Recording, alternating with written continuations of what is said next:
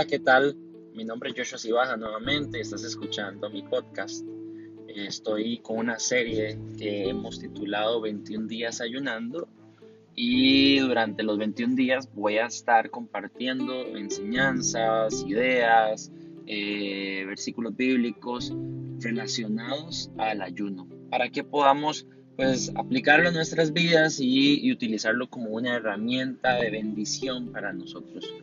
Eh, antes mencionaba que el ayuno pues es importantísimo y tenemos que utilizarlo en nuestras vidas, que el ayuno no nos mueve, no mueve a Dios, sino que nos mueve a nosotros a Dios y que es una forma de, este, de abstener nuestros alimentos y someter nuestra carne. Hablábamos eh, de, de, esos placeres y esos deseos carnales y hay dos tipos, ¿verdad? Está el apetito de los alimentos y está el apetito sexual.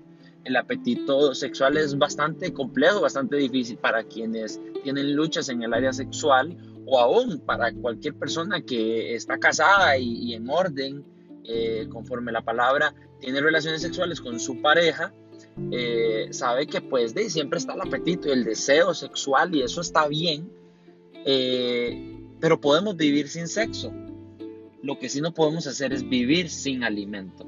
Entonces, cuando nos damos cuenta que, que no podemos comer durante un periodo de tiempo, ahí estamos sometiendo nuestra carne a un nivel aún mayor.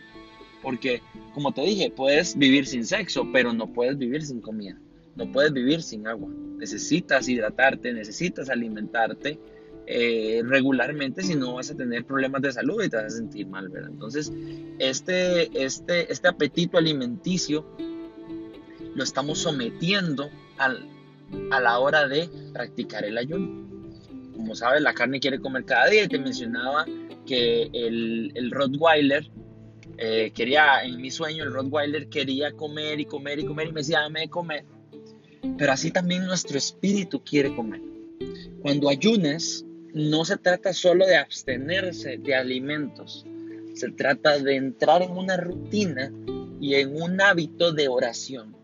el ayuno no va solo, la oración tampoco, va acompañada del ayuno. Entonces es importante siempre tener en cuenta que, esos dos eh, hábitos van completamente de la mano. No excluye uno al otro, ya porque ahora no ayunan ni porque ayunan no horas. No, tienes que tener una actitud de oración durante todo el tiempo del ayuno. Cuando estás ayunando, tienes que buscar este, eh, un tiempo para leer la palabra, tienes que buscar un tiempo para estar orando, cuando vas en el carro, cuando estás haciendo ejercicios, cuando estás en el trabajo, eh, ya sea que te levantes en la mañana a orar o en la noche, dediques un tiempo Tienes que buscar la forma de alimentar tu espíritu, porque ese es el propósito. Estás dejando de alimentar tu carne para alimentar tu espíritu, para fortalecer tu, tu, espíritu, tu mente, tu corazón, llenarlo de la palabra de Dios y poder encontrar libertad. Por eso es que hablábamos de que cuando nos acercamos, a través del ayuno nos acercamos a Dios, nuestro corazón se mueve a Dios y ahí encontramos muchas cosas, muchos resultados, libertad. Cuando hablamos de resultados, no necesariamente estamos hablando de resultados los que queremos. A veces el resultado es darme cuenta que no es la voluntad de Dios lo que estoy pidiendo, pero voy a encontrar paz porque el Señor me lo va a mostrar porque me estoy acercando a Él de una forma eh, correcta, ¿ok?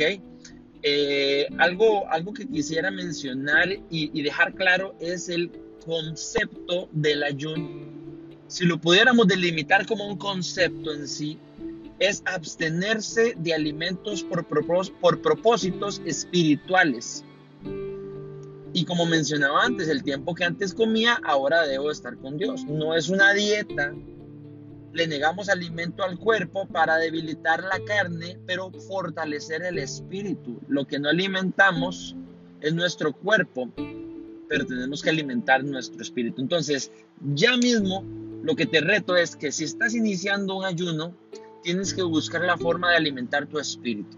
Tienes que escuchar alabanzas, tienes que escuchar más la palabra, tienes que leer la palabra, tienes que orar más. No solo es abstenerse de alimentos, tienes que acompañarlo con intimidad con Dios. La palabra en Mateo capítulo 6, y quiero que leas todo el capítulo ya con tiempo, pero habla de tres cosas que debemos hacer como cristianos. Tres acciones, tres eh, hábitos que debemos de tener. El primero es dar, el segundo es orar y el tercero es ayunar. Y aún hay un cuarto que es volver a dar. Son tres acciones que si nosotros logramos unirlas, vamos a encontrar mucha bendición, vamos a encontrar, son principios bíblicos que van a traer mucha bendición y victoria a nuestras vidas. Van a traer mucha paz, va, a poder traer mucho eh, restauración a nuestro corazón. Muchas veces no vemos resultados y esto no es porque hacemos algo mal, sino porque no hacemos las cosas bien lo suficiente. Una pastora una vez me decía, yo le decía, Joshua, em, yo, le decía a ella, pastora, ¿cuándo tengo que dejar de orar por eso?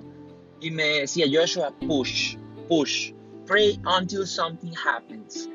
Ora hasta que algo suceda.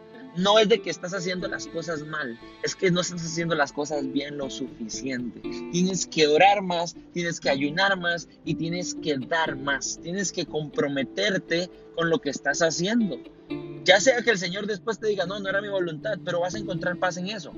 Pero si el Señor quiere bendecirte, quiere sanarte, quiere restaurarte y no has visto los resultados, pray until something happens. Ora hasta que algo suceda. No detengas lo que estás haciendo por eh, desánimo, por pereza, porque eh, perdiste la esperanza. La palabra habla de la cuerda de tres dobleces y lo hemos escuchado muchísimo, que es difícil de romper. Pues aquí confirma nuevamente que el dar, el orar y el ayunar es esa cuerda de tres dobleces, que cuando yo la tomo fuerte, cuando yo me agarro de esa cuerda y no me suelto, no me voy a romper. Voy a encontrar victoria, voy a encontrar restauración, voy a encontrar la plenitud en Cristo.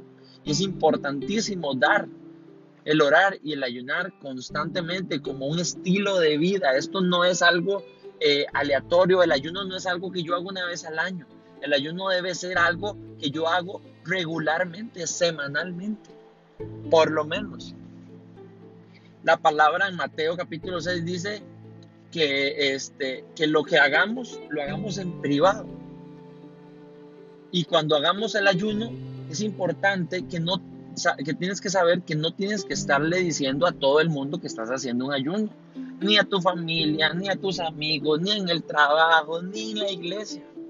Habrá personas a la que con las que podrás hablar, de pronto un pastor, pastor, estoy entrando en ayuno, o un amigo, un líder, o, tu pareja, mira, estoy entrando en ayuno para que te apoye, porque si no, después te invita a comer helados, si te invita a comer este, cosas que no deberías, y pues si esa persona está anuente y entiende el propósito del ayuno, entonces pues no te va eh, a influenciar de manera que vayas a romper el ayuno fuera del tiempo que te comprometiste con Dios.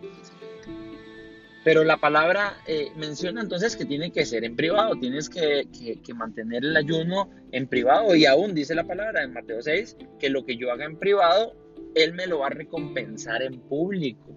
Entonces, ¿el ayuno lo haces para que Dios te bendiga? No, no necesariamente ese es el propósito. Te acercas a Dios y por consiguiente cuando uno se acerca a Dios, la bendición de Dios está de tu lado. La sabiduría de Dios está de tu lado.